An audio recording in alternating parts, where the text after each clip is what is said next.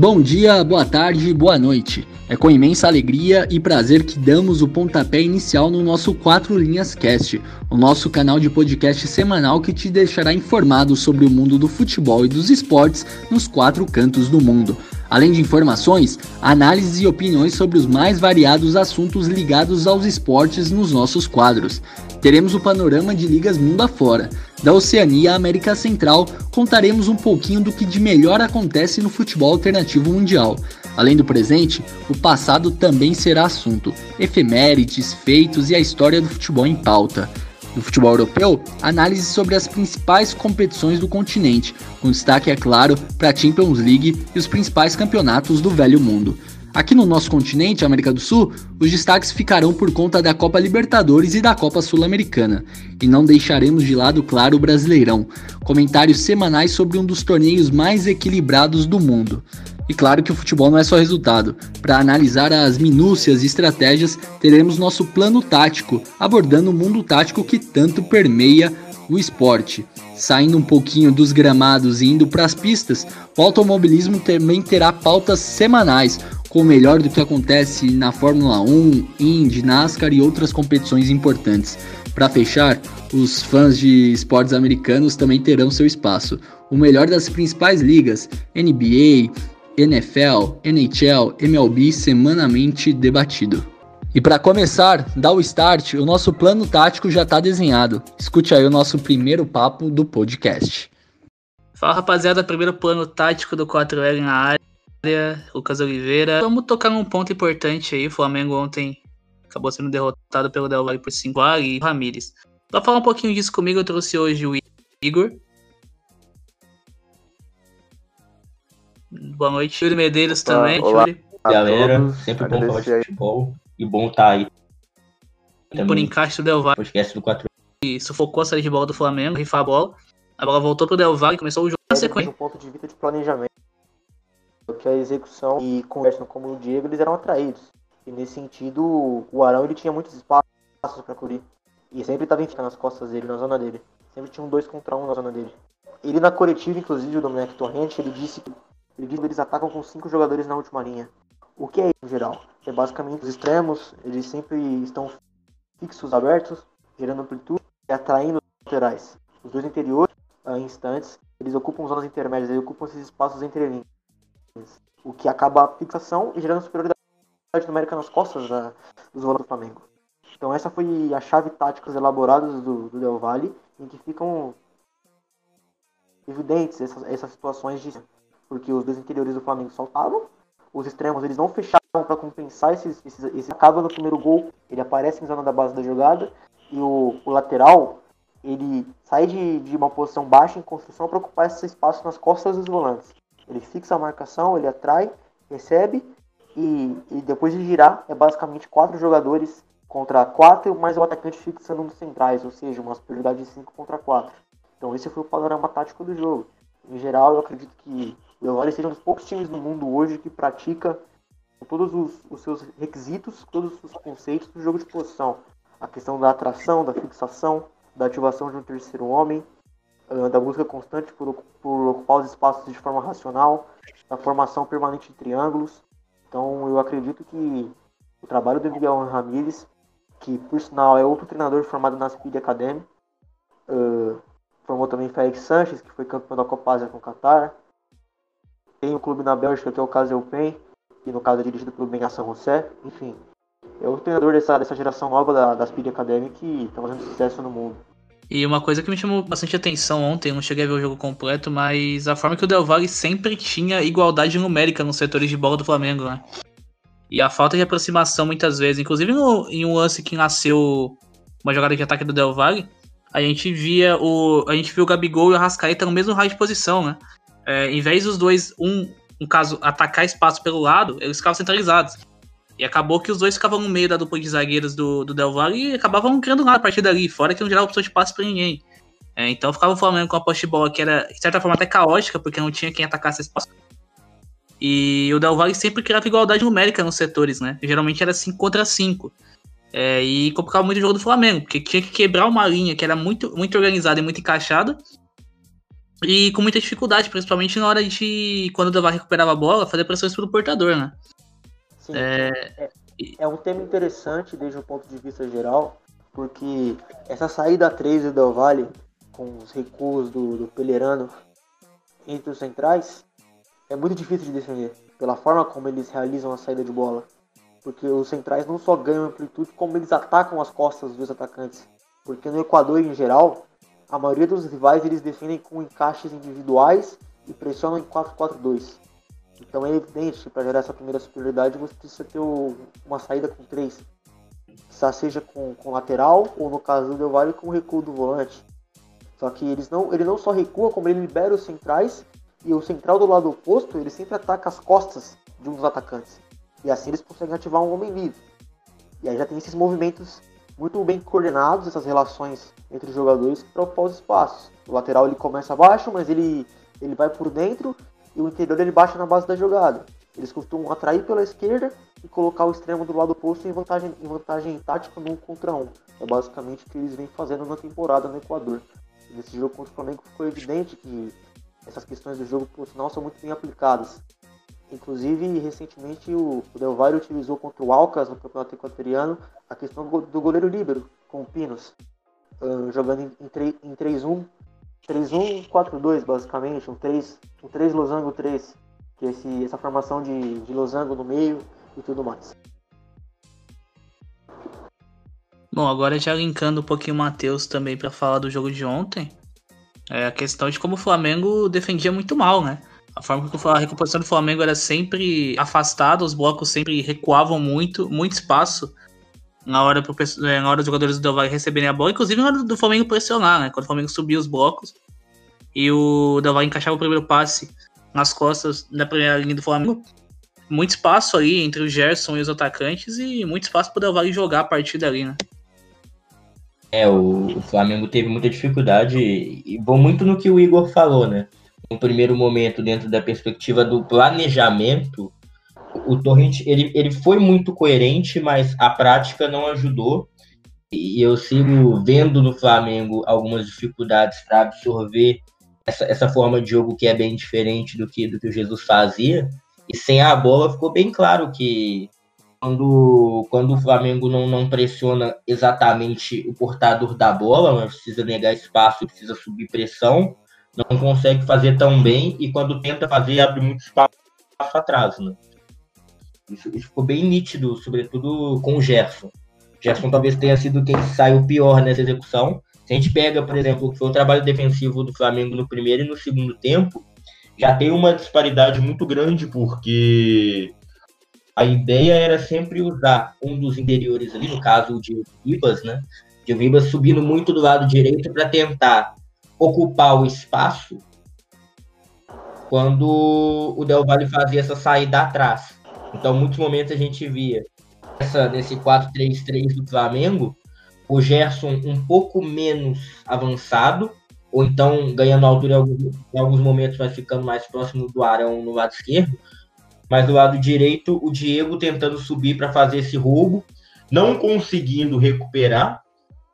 E aí sim abrindo essa lacuna com o que o Igor falou. O Arão exposto, entre linhas, e sempre dois contra um.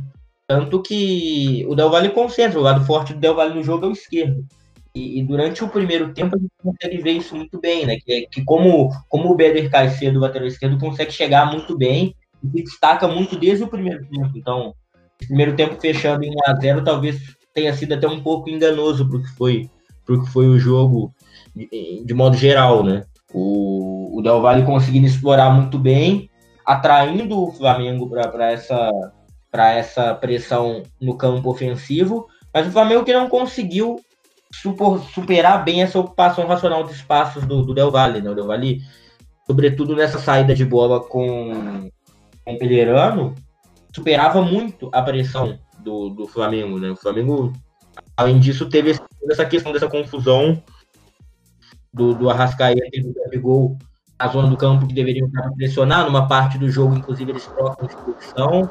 E, e, o Flamengo não conseguiu superar essa, essa pressão na saída, né? A saída de bola era o que já começava a matar o Flamengo e, e daí para frente o Del Valle tinha o domínio do jogo. Ainda mais com, com o movimento do, dos interiores, os dois interiores fizeram um jogo muito dominante. E no primeiro tempo, o, o Paravelli é até mais do que o Caicedo. Né? O Caicedo chega, aparece muito pelo gol que faz e pelos minutos finais do, primeiro tempo. Mas o Faravelli é o cara que, em muitos momentos, teve o conseguiu se sobressair muito bem, tanto participando bem do lado esquerdo com a bola, quanto subindo para pressionar, né? Porque o Del fazia muito trabalho de não só o Gabriel Torres à frente, mas também o Faravelli ocupando espaço para pressionar.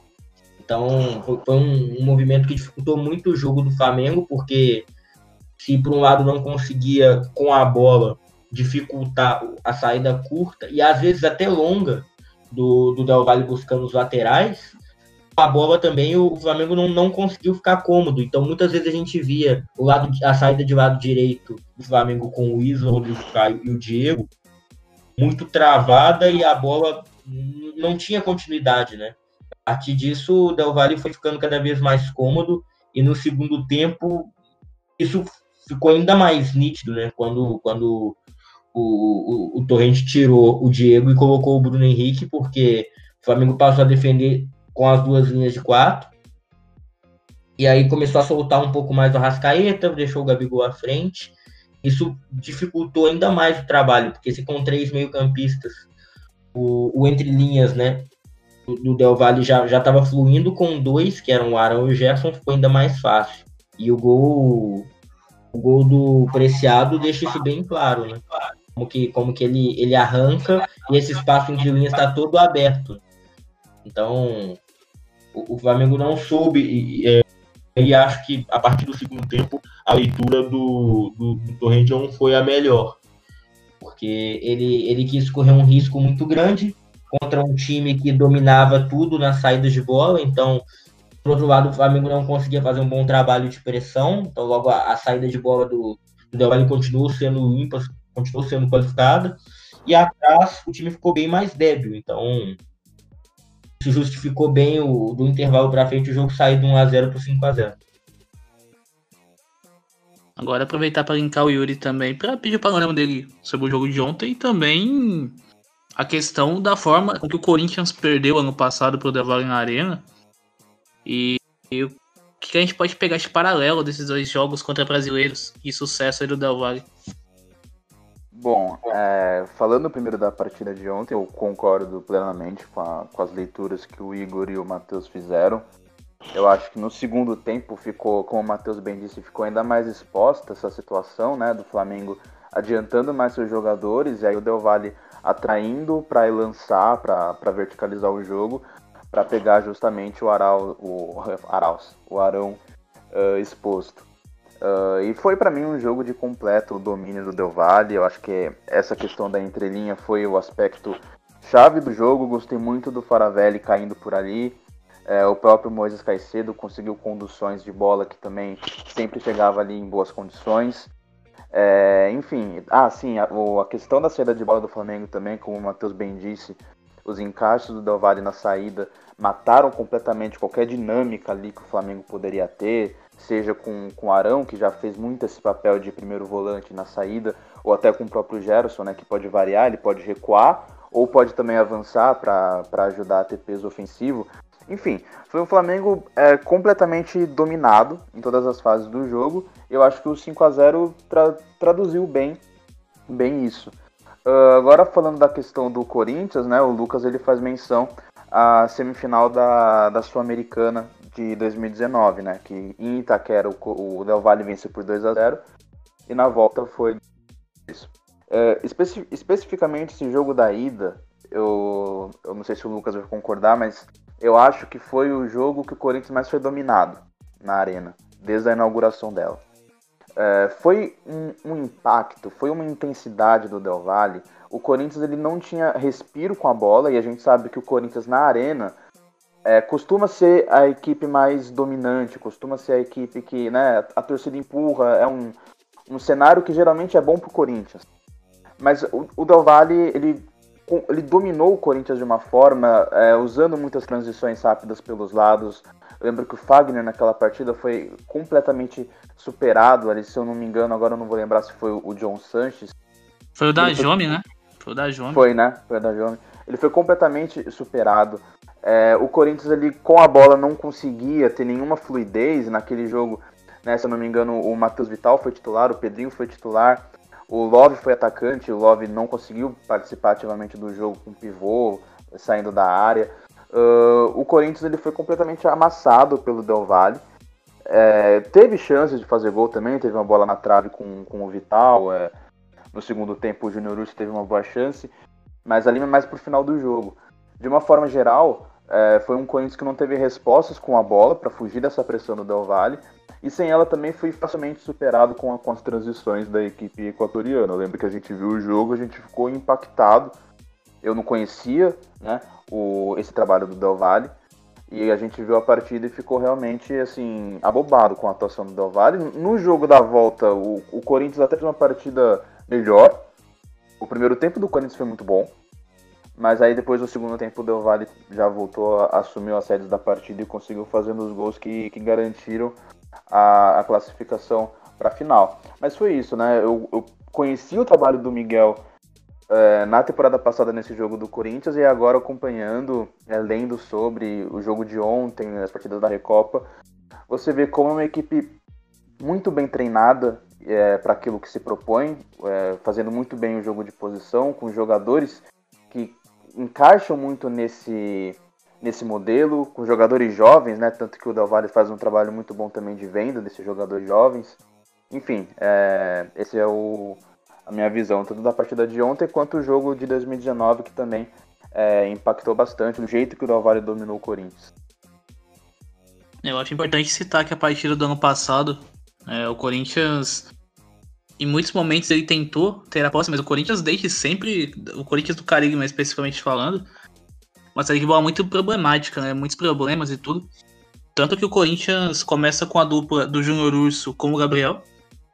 E depois o cara ele muda, tenta colocar o Matheus Jesus para ganhar mais posto de fogo, tanto para sair jogando, porque o Corinthians não saía. O Corinthians tocava a bola entre os zagueiros, que é, é, são, eram os que tinham liberdade, nem tanto assim, mas tinha uma certa liberdade que o Manuel verticalizava. E a falta do pivô fazia, fazia um bate e volta ali. E o Alan Franco foi muito importante, porque o Alan Franco atacava o espaço que a linha alta do Corinthians deixava. O Alan Franco atacava espaço e sempre era válvula de escape para saída. É, e a partir dali eu consegui acionar o Dajome nas costas do Fagner, tinha o, o Gabriel Torres fazendo um papel muito bom na frente, porque atraía sempre o zagueiro.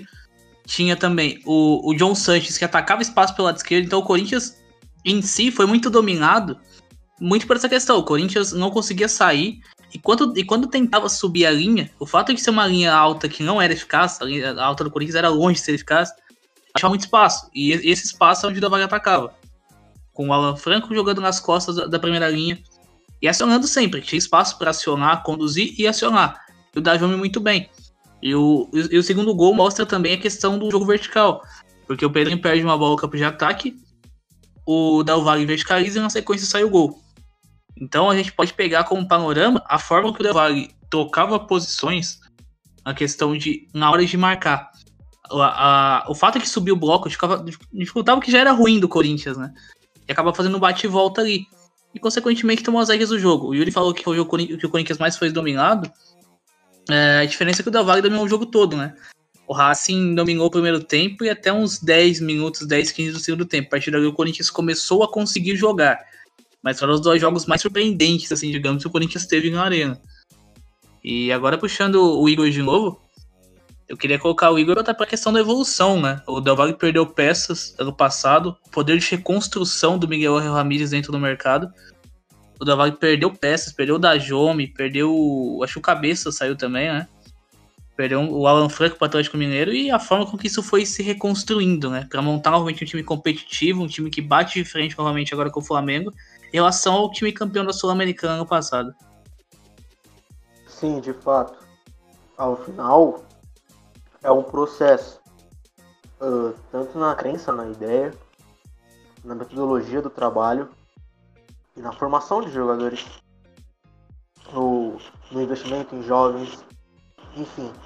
É, em geral, o Del Valle perdeu peças como o Léo Realpe, como o Alan Franco, como o John Sanchez, e conseguiu novamente se reciclar e, e introduzir jogadores novos nesse sentido. A própria, a própria aparição do, do Faravelli está sendo importantíssima nas últimas semanas do Campeonato Equatoriano. Ele vem de grandes atuações contra o técnico universitário. Ele fez um grande jogo. Uh, contra o Alcas também cometeu uma atuação notável. E ontem, de fato, foi um dos melhores jogadores do, do jogo. Até porque ele é um jogador muito relacionado com o jogo entre linhas, ele tem uma capacidade de girar muito, muito interessante. Ele que uh, jogava no, no Huracan e tudo mais. Outros, outros reforços uh, que chegaram uh, também se, se introduziram bem no modelo de jogo. O próprio Beder Caicedo, o Christian Ortiz, que, que ontem é, não, não, teve protagonismo em geral, mas é uma peça importante na, na, estrutura da equipe. Em geral, me parece um trabalho muito meritório por parte do Miguel Ramírez, especialmente na, na crença na ideia e no trabalho dessa filosofia de jogo de posição com jogadores equatorianos. Pô, a gente estava comentando em off aqui uh, como é difícil para o jogador brasileiro entender o, jogo de posição. E já é difícil para o jogador brasileiro, que é mais evoluído tecnicamente e que indiscutivelmente é superior ao jogador equatoriano, Imagina para um, um jogador, para um jovem jogador do Equador de 19 anos, entender como ele deve ocupar determinado espaço, quando e por quê. É um trabalho fantástico do Miguel Ramírez na questão de gestão, de convencimento dos jogadores e, e especialmente na execução das ideias, do que ele se propõe a fazer. Na minha opinião, é um treinador de nível Europa, por metodologia de trabalho, por execução, por conceitos, enfim ele, ele realmente consegue aplicar o que, ele, o que ele se propõe a fazer de uma forma espetacular. E, e destacando jogadores individuais no, no Del Valle, eu tenho um, um apontamento para fazer do, do Luiz Segovia, que é o zagueiro. Ele é um, um ótimo zagueiro em construção ofensiva, sobretudo em saída de bola. Uh, no Sul-Americano Sub-23 uh, de, de janeiro, do início do ano, ele me convenceu defensivamente, numa campanha ruim do Equador em geral. Mas em construção ofensiva e com a bola, ele é um zagueiro realmente notável. Especialmente a partir de passes verticais, de passes entre linhas, conduções para fixar adversários. Ele é realmente interessante. E nesse sentido, outra peça que, que chama a atenção, além do, além do Faravelli, é o, é o próprio Preciado, o, o lateral. Ele tem uma capacidade interessante de jogar em zonas interiores, ele tem boa interpretação do jogo de posição para se meter em zona interna e além disso, ele tem um bom passe longo para o lado oposto, que é algo importante no modelo de jogo do Del Valle, porque o lado forte é na esquerda. Logo, eles buscam ativar um terceiro homem e colocar o lado contrário de superioridade tática, que é basicamente o grande automatismo que eles têm em termos de funcionamento coletivo. Me chama muita atenção no trabalho do Miguel Ramírez a versatilidade, a forma como ele é flexível na hora de aplicar os conceitos. O Del Valle nunca ataca da mesma forma, sempre parte da mesma premissa que é a ocupação nacional dos espaços, a aplicação do jogo de posição, mas se adapta ao adversário na forma de atacar. Uh, contra o Alcas, por exemplo, um jogo que eu citei na minha, na minha participação anterior, uh, ele saiu em, em 3-1-5-1 basicamente, que... Uh, 3-1-5-2, perdão. Uh, aliás, 3-1-5-1 mesmo. E nesse sentido ele utilizou um goleiro como líbero, porque, como eu disse, no Equador muitos adversários defendem ao homem, defendem com encastes individuais. Tem uma entrevista do Miguel Ramírez uh, ah, o Vicente Muglia, é o jornalista argentino. Ele comenta exatamente isso, que no Equador muitos dos adversários defendem com marcações individuais. E por isso que o Del Valle busca aplicar alguns conceitos que neutralizam essas marcações, como a questão do terceiro homem, as triangulações, essa saída de bola com o entre os centrais, que ao final é a grande chave do funcionamento coletivo do Del Valle. Então eu acho que, em geral, é um dos grandes treinadores do continente. E, bom, 35 anos, sabe como aplicar conceitos, sabe como trabalhar com jogadores jovens, sabe, sobretudo, como vencer os atletas atuarem na forma como ele, como ele se, se propõe a jogar. Então, é um grande, é um grande treinador de futebol sul-americano. E eu acredito que uh, depois de ontem não vão faltar ofertas na mesa dele. Inclusive, teve uh, propostas uh, de clubes brasileiros e inclusive do próprio Flamengo, ele foi buscado pelo Flamengo. Agora, para linkar novamente o Yuri e o Matheus na conversa, eu queria saber dos dois, agora indo um pouquinho mais para a parte polêmica do negócio, que é a questão do Miguel Angel Ramírez no Brasil, né? E a forma com que isso seria aceito dentro de um país imediatista, né? Um país onde a gente tá na décima rodada do brasileiro, décima nona, e já caíram oito, nove treinadores também, ou seja, boa parte do pessoal que começou lá no começo do ano já não tá mais. Quase 50% dos times já demitiram seus treinadores. E esse número vai aumentar até o final, né? Então, o que seria o Miguel Angel Ramírez no Brasil e qual seria a paciência que o torcedor teria para um trabalho que exige tempo, peças, evidentemente, mas principalmente paciência por parte do, da, da, torcida de uma forma geral. Né? É, antes do Matheus falar, e eu acho que ele vai concordar comigo, eu acho que falar é, no Miguel, falar em Miguel Angel Ramírez no Brasil hoje, eu acredito que é, que é um devaneio. Primeiro porque eu acho que o nível que ele está alcançando no Del Valle, como o Igor falou, eu acho que é um nível para a Europa. Eu acho que ele está alcançando um patamar maior que o Brasil. Eu acho que ele não precisa dar esse passo no Brasil para se provar para ir e para a Europa. Eu não acho que ele tem essa necessidade, entende? Fora que eu acho que tem todo esse contexto que você falou.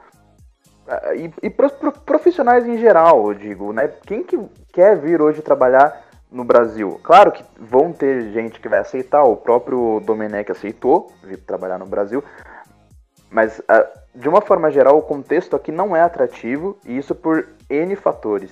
E eu acho que a questão do imediatismo, é, desse calendário horroroso que a gente tem, é, eu acho que colaboram muito para aqui é, a gente não ter essa atração, não, não chamar esses técnicos que têm se destacado aqui na América do Sul ou até mesmo em outros mercados. Essa é a minha opinião.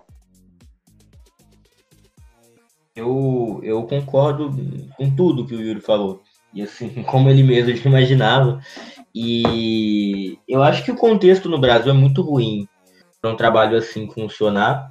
E não, não é o primeiro treinador promissor que a gente imagina aqui, né? Acho que treinadores como Jesus e São Paulo ali no futebol brasileiro são exceções das exceções. E quando aparecem aqui, a gente não imagina que fiquem muito tempo por, por algum clube, porque o nosso contexto é muito ruim para manutenção de trabalhos. E quando a gente olha para o trabalho no Del Valle, a gente vê que a primeira coisa que aparece é um trabalho de longo prazo. A gente não está falando nem de médio prazo, a gente está falando de longo prazo. E não é vantajoso para o Miguel Angel Ramírez vir para o Brasil. Eu não consigo ver vantagem Talvez o único clube que eu consiga ver uma vantagem pela filosofia é o Red Bull Bragantino, mas ainda assim eu não, não consigo ver uma, uma, uma vantagem clara pro treinador, sendo que de fato ele é um treinador nível Europa. Talvez passe até pela cabeça dele sair do Del Valle para treinar na Espanha, e acho que seria bem mais vantajoso para ele de todas as maneiras, né? tanto por visibilidade, pensando no macro, quanto em outras questões. E, e o futebol brasileiro acaba sendo um, um, grande assassino de projetos, né? ou de quem tenta projetar alguma coisa, salvo raríssimas exceções. E, e essa junção de fatores, a gente, de modo geral, a gente tem uma cultura à parte, né? Não estou falando que na Europa não, não existam clubes e torcidas imediatistas, existem. Mas aqui a gente vive um extremo que, em média, os treinadores duram três meses no cargo, quatro meses no cargo. Isso, de fato, a gente sabe, não tem como, olhando para desempenho, não tem como a gente tirar muita coisa com três, quatro meses de trabalho. É muito difícil. E, e olhando para contexto, vindo de um treinador de outra cultura, que vai pegar uma outra cobrança, e assim, é uma coisa difícil da gente projetar. Hoje ontem, na verdade, eu estava vendo, não, não que seja meu comentarista favorito, mas quando ele falou isso, eu, eu meio que concordei. Quando o Mauro César fala que o Miguel Angel trabalhar aqui e passaria por um tipo de pressão que ele nunca passou no Del Valle, em questão de pressão de torcida. Eu imagino que isso aconteceria de um jeito muito cruel aqui, né? A gente sabe muito bem que, que o, o torcedor médio ele, ele não ele não ele não vai ter essa perspectiva do desempenho. Por mais que, que o trabalho dele, do Miguel Arran, faça brilhar os olhos do Del Valle, a gente sabe que com duas, três semanas aqui ele já vai ser cobrado como se tudo isso não valesse de nada. Se, se o resultado não for bom.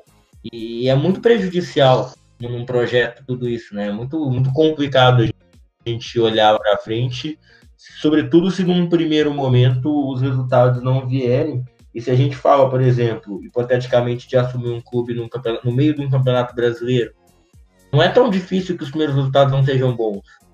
E, e é, um, é uma sequência muito nociva. O nosso calendário não, não, não permite grande desenvolvimento, a partida também fica muito difícil. Eu tenho a visão particular de que desenvolver jogadores jovens aqui é muito difícil. Embora o Brasil a gente tenha a vantagem de ter muito, muito material humano, muito jogador sendo produzido um país tão grande, mas o contexto não, não ajuda em nada. Volto a dizer, o único clube que eu gostaria de ver, mas isso lá no começo da temporada, o Miguel Angel trabalhando, seria o Red Bull Bragantino.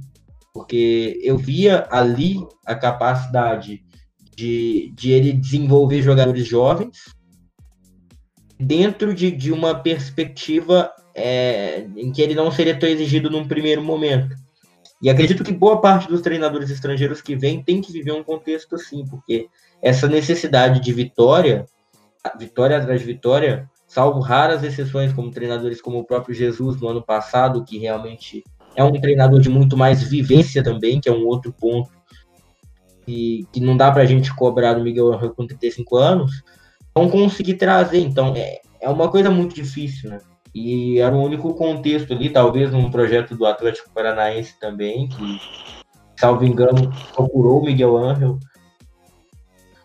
Em outros casos, eu, eu não veria como, como acessível e, e diferente do, do, que posso imaginar, não por contestar a capacidade do treinador. Acho que, acho que o Miguel Angel não precisa provar nada para ninguém depois de um, de um trabalho tão bem desenvolvido mas pela questão contextual e que até hoje muita gente não entende, né? É muito difícil para um treinador fazer um trabalho de qualidade dentro do Brasil e enquanto não, não olharem para a estrutura do nosso futebol e não falo só de torcida, não falo só da, das críticas, mas de como se organizam os campeonatos, da maneira com que, com que se preza o trabalho dos times, o trabalho dos times ocorrer, questão de descanso, o tempo para um treinador aplicar treino, enfim.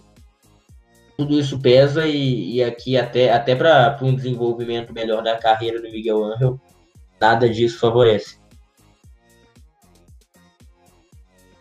Bom, antes de perguntar para o Igor se ele concorda com isso, acho que ponto importante também da gente bater é que a forma com que o torcedor brasileiro continua tratando o Miguel Ramírez como uma promessa, né? simplesmente pelo fato de não trabalhar no Brasil.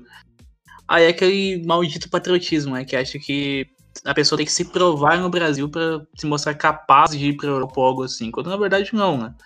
Quando na verdade quem perde somos nós mesmos. É, é muito por questão de cultura e tudo mais. Tudo que foi comentado aqui é questão de ser imediatista, né? Resultadista principalmente e vai muito de questão, de pressão de mídia e torcida, né? Exemplo do Thiago Nunes do Corinthians, o Thiago chegou com uma ideia de jogo, executou a ideia de jogo, funcionava até certo momento. E depois a gente tem a parada, o Corinthians muito mais perto de ser rebaixado do que classificado no Paulista.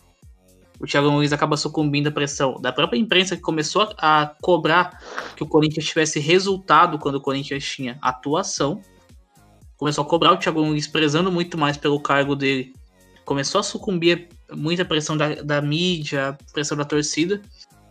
Volta totalmente diferente depois da, depois da parada e acabou com que o Corinthians de fato classificou, mas era um trabalho que você já não tinha mais nenhum brilho ali. Corinthians já não tinha mais. O Corinthians evoluía, como eu falei no, no. O Corinthians evoluía, o, Corinthians, o jogo do Corinthians sempre piorava, em vez de melhorar.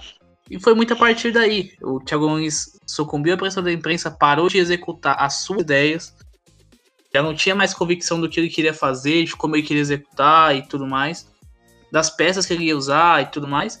E acabou que o Corinthians ficou sem norte. O próprio Thiago Nunes acabou ficando sem norte, totalmente perdido, a quem que de fato foi contratado para fazer. Depois acabou sendo demitido e o Corinthians uma situação complicadíssima. Então é complicado você pegar um cara que tá indo bem o Del Valle trazer pro Brasil e a pessoa tratar ainda como uma promessa. É, ah, mas o Miguel é uma promessa. acreditou que não tem que provar nada para ninguém, né? E como o Yuri falou, acho que é um cara com um patamar de Europa. É, para começar num time médio, tipo o Porto, por exemplo, que apostou no Lopetegui um tempo atrás, comprou uma filosofia legal do Lopetegui. É, logo depois do Lopetegui sair da seleção espanhola sub-20, sub-21, é, foi pro Porto, levou o Casemiro, levou todo esse pessoal, jogou com o Lopetegui no Porto. O próprio Christian Tejo do Barcelona, que agora tá no Real Betis também. É, então o Porto seria um destino até considerável, levando em conta vários fatores. E agora perguntar pro Igor o que ele achou de tudo isso que o pessoal comentou, pra gente dar deixa final aí. Uh, bom, em geral eu estou de acordo com o que foi comentado.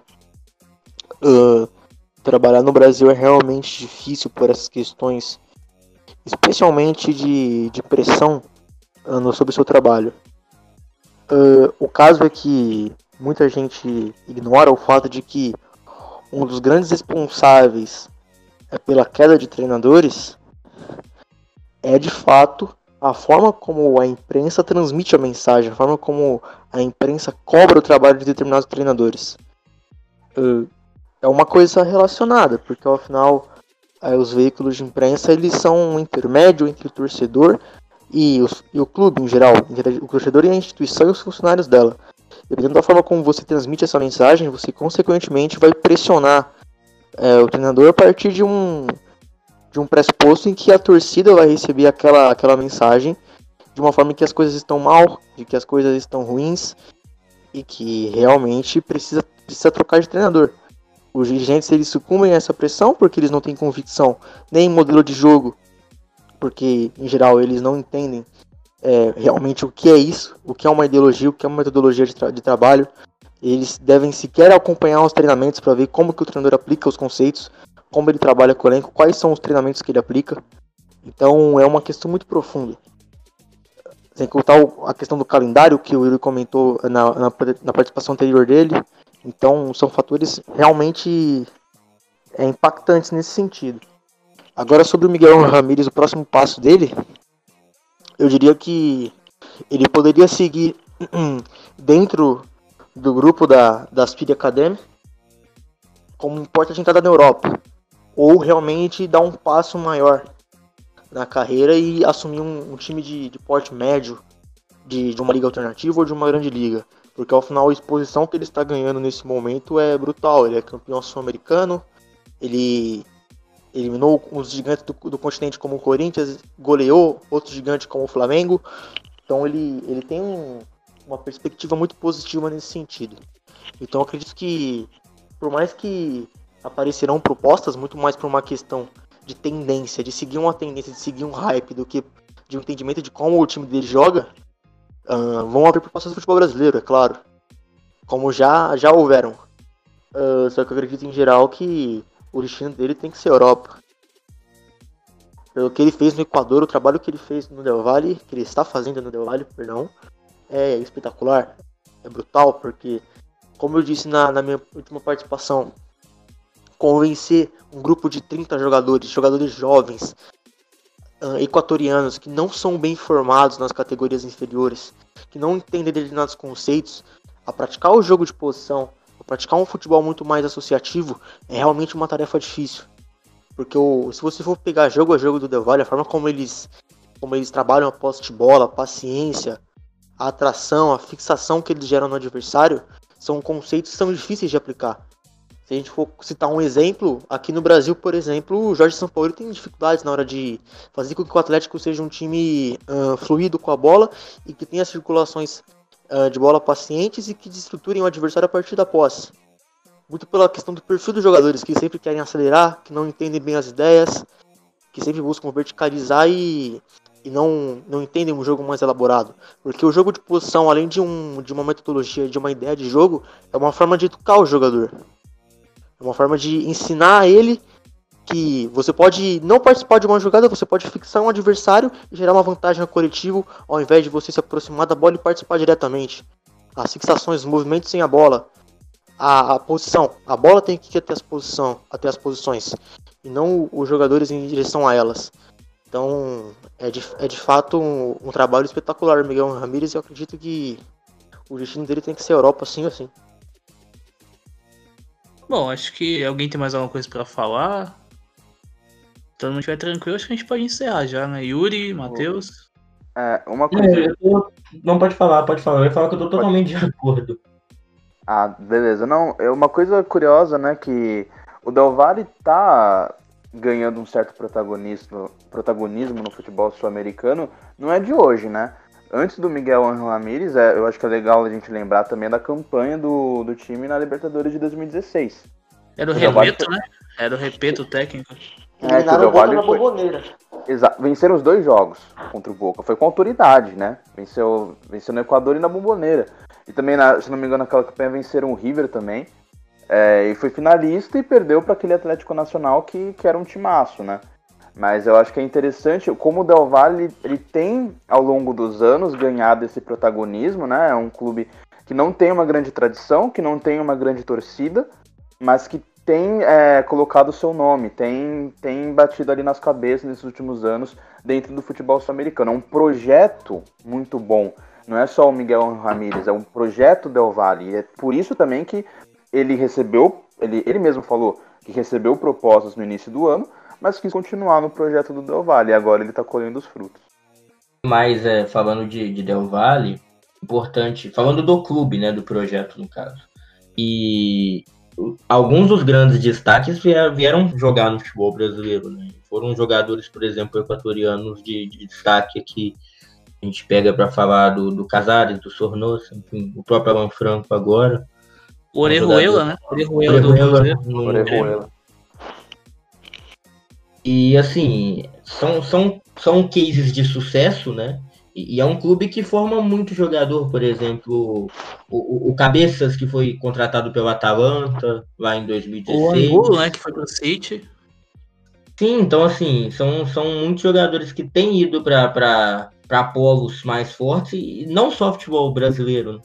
Então, É um projeto e, e, e entra naquilo de novo, que é um contraste do futebol brasileiro, porque é, é um, é um, um trabalho de médio e longo prazo e, e todas essas evidências levam a crer que é muito mais vantajoso o Miguel Ramírez trabalhar na Europa do que trabalhar no Brasil. E, e mercado ele vai ter, cara. Não tem jeito. Assim, essa visibilidade aqui, como o Igor falou, houve um gigante do Brasil, já tinha eliminado outro. E, por exemplo, lá atrás, se você for pegar em 2016, o Del Valle teve uma grande atuação contra o Atlético, e eu lembro bem disso. E o Del Valle ganhou, se não me engano, goleou o Atlético no Equador. E, e as pessoas ficavam meio que naquela, ah, perdeu pro Del Valle, ah, que é um time fraco do Equador, e, e a gente tem visto como, como é um projeto que se desenvolveu e que aqui nem mesmo o Red Bull conseguiu fazer um grande projeto assim. Então não é uma coisa simples e, e vai totalmente na, no- muito mais com cara de Europa do que com cara de futebol brasileiro. Não querendo diminuir o futebol brasileiro por conta disso, porque a gente também tem muitas outras coisas a, a se valorizar, mas é, é um ponto totalmente fora da curva com o que a gente tem por aqui. Claro que é um padrão ficar elogiando elogiando o que, o que é muito diferente, mas tem que chamar um pouco de atenção para isso, né? Muito, é muito cara de Europa e não só o treinador. Eu tenho um último comentário a fazer. Eu queria dizer que ah, não só o Del Valle ser um clube formador, eles também estão servindo de base para uma geração do futebol equatoriano que vem forte nas seleções de base. É Mundial Sub-20, Sul-Americano Sub-20. É, nomes como Jordan Rezabala, que foi pro Tijuana. O próprio Leonardo Realpe, que está no Bragantino. Coroço. ah, o próprio Alan Franco, que jogou no último Sul-Americano Sub-23. O Campana. São Tem o Plata, tam- o Plaza também, né? Do Valladolid. Sim.